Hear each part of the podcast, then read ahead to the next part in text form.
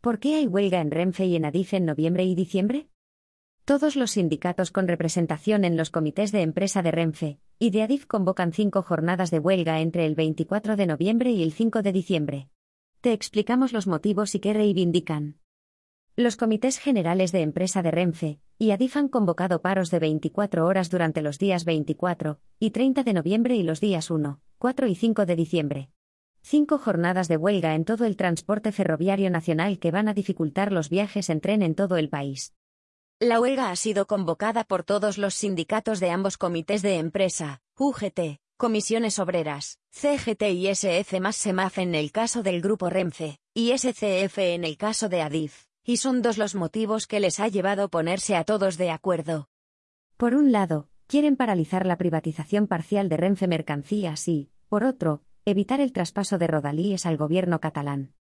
Se trata de dos procesos que, según denuncian los sindicatos, ponen en riesgo los derechos laborales de los trabajadores de ambas empresas. Añaden que se han incumplido los compromisos firmados con el Ministerio de Transportes, Movilidad y Agenda Urbana, MIDMA, que obligan a negociar con los agentes sociales cualquier cambio que afecte al personal o a los recursos materiales de las operadoras. La privatización parcial de Renfe Mercancías, en el ojo de mira. En la actualidad, Renfe es un grupo de empresas integradas en una misma matriz y que comparten convenio colectivo y, por lo tanto, derechos laborales. Esta división se produjo en el año 2013, con Ana Pastor en el Ministerio de Fomento, para preparar al operador público para la liberalización. Estas cuatro sociedades son Renfe Viajeros, destinada a todo el transporte de viajeros. Renfe Mercancías, operador orientado al transporte de mercancías.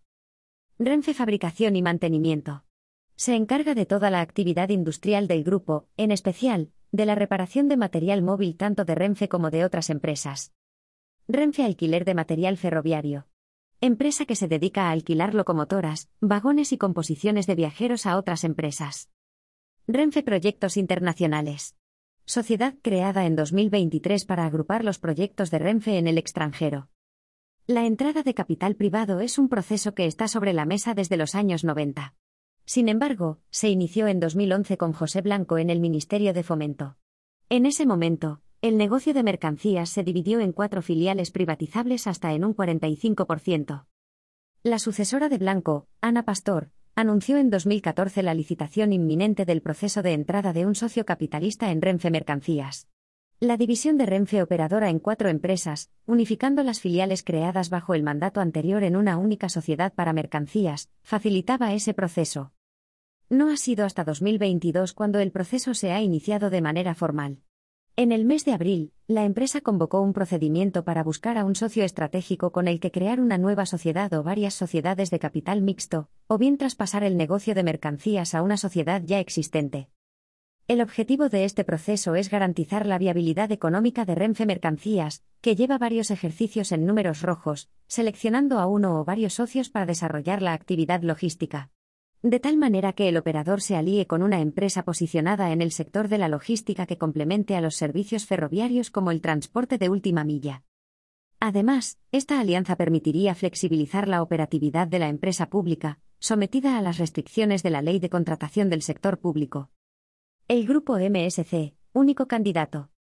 Tras una selección a la que se han presentado más de 30 empresas de logística, sobre todo navieras, solo el grupo MSC ha llegado a la última fase. A través de su filial ibérica Medlog, que compite con Renfe con la marca Medway, la gigante del transporte marítimo negocia ahora con la empresa pública los términos de esta alianza. Por el momento, Raúl Blanco, presidente del grupo Renfe, ha prometido que se garantizarán las condiciones laborales mediante una subrogación voluntaria y la posibilidad de volver a las empresas del grupo Renfe. Sin embargo, los sindicatos denuncian que no se ha negociado con ellos a pesar de los compromisos firmados con el MIDMA, y que las condiciones laborales de los trabajadores de Renfe Mercancías están en peligro. Fuentes del SEMAF, Sindicato Español de Maquinistas Ferroviarios, indican a Viajar en Tren que la confianza en el MIDMA se ha roto al incumplir estos compromisos adquiridos, precisamente, durante el proceso de segregación de Renfe en varias filiales. Además, según estas fuentes, el proceso se vendió como la búsqueda de una empresa que aportara a Renfe aquellos servicios e infraestructuras de logística de las que carece. El SEMAF defiende que la situación económica de Renfe Mercancías es consecuencia de la falta de compromiso político para mejorar la viabilidad de la empresa. Añade que la liberalización, realizada en 2005 para los trenes de carga, ha sido un fracaso ya que los competidores, empresas públicas de Francia y Alemania y empresas de capital privado, solo han quitado clientes a Renfe en lugar de aumentar la cuota de mercado, que era el objetivo de la entrada de la competencia. Propone que el operador público mantenga su estado actual de empresa 100% pública, pidiendo al Ministerio una apuesta real por el transporte de mercancías por ferrocarril en un escenario en el que la UE lo está impulsando. Por último, el SEMAF y otros sindicatos indican que el programa de ecoincentivos podría contribuir con la rentabilidad de la empresa. Contra la transferencia de Rodalíes a Cataluña. Como parte de los acuerdos de investidura del candidato a presidente del gobierno Pedro Sánchez, el PSOE y ERC han acordado el traspaso al gobierno catalán del personal, trenes y parte de la infraestructura para que la Generalitat asuma el 100% de la gestión de los trenes de cercanías y regionales de la comunidad autónoma. Respecto a las vías, el acuerdo contempla aquellas por las que únicamente circulan trenes de rodalíes. Estas son, según el acuerdo, la línea del Maresme de la R1, la línea Papiol, Vic, Puigcerdá de la R3 y la línea Sant Vicens de Caldés Barcelona de la R2. El acuerdo indica que los trabajadores subrogados a Rodalíes de Cataluña, la nueva sociedad que se encargará de todo el sistema ferroviario, mantendrán sus condiciones laborales y podrán reincorporarse al grupo Renfe cuando lo deseen. Sin embargo, los sindicatos se oponen a este proceso porque consideran que no se van a respetar las condiciones laborales, temen las consecuencias sobre la seguridad ferroviaria que el traspaso pueda generar, y consideran que esta no es la solución a los problemas de fiabilidad de Rodalíes. Argumentan que muchas de las incidencias se producen como consecuencia de actos vandálicos, y que los mozos de escuadra no actúan para prevenirlos ni perseguirlos. Fuentes del sector ferroviario llegan a decir que muchos de estos actos tienen como único objetivo degradar la calidad del servicio, ya tocada por la falta de inversión en mantenimiento de las vías en la última década, y ahora por las obras de mejora, para así acusar al Estado de dejadez. Y, de esta manera, potenciar el relato de la necesidad de un traspaso. Aunque desde el mismo se diga que este es solo un acuerdo político entre dos partidos, y que el traspaso no ha comenzado a materializarse, Semaf acusa al gobierno de no haber contado con los agentes sociales para incluirlo como compromiso político. Los trabajadores del operador público apuestan por la unidad de la empresa bajo el lema de Renfe no se toca, mientras que los de Adif quieren evitar que parte de la denominada red ferroviaria de interés general se desmiembre y pase a manos autonómicas. De ejecutarse este acuerdo en las líneas establecidas, aproximadamente 5.000 trabajadores pasarían de las empresas estatales a la autonómica. Servicios mínimos.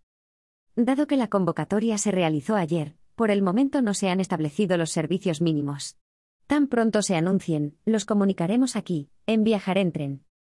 No obstante, se antoja como un nuevo punto de fricción entre el Ministerio y los sindicatos, ya que en huelgas anteriores, el MIDMA llegó a proponer unos servicios mínimos del 100% en hora punta, y del 75% durante el resto del día. Sin embargo, la Sala de lo Contencioso Administrativo de la Audiencia Nacional resolvió la medida cautelarísima de reducir en un 25% ambos servicios mínimos.